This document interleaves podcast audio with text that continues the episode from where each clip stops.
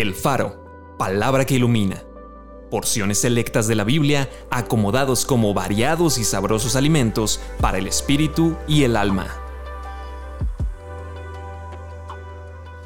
Marzo 15. Perfeccionase por aflicciones. Mi alma está muy triste hasta la muerte. Quédense aquí y velen conmigo.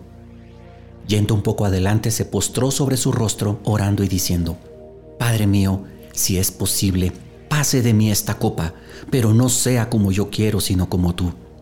Y estando en agonía, oraba más intensamente, y era su sudor como grandes gotas de sangre que caían hasta la tierra.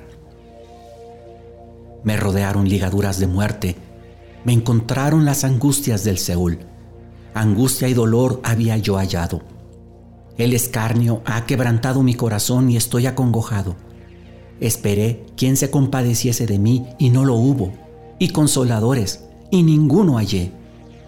Mira a mi diestra y observa, pues no hay quien me quiera conocer, no tengo refugio, ni hay quien cuide de mi vida.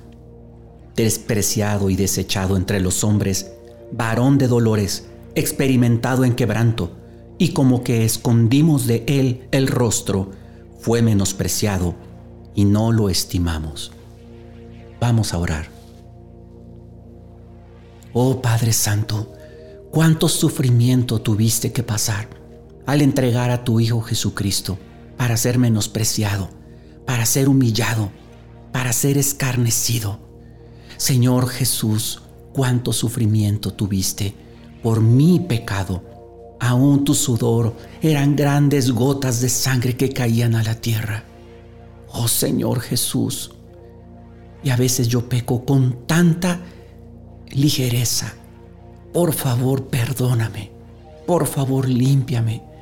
Y cada día ayúdame a valorar más y más el sacrificio tan grande que tuviste que hacer para que yo fuese limpio de todos los pecados. Amén.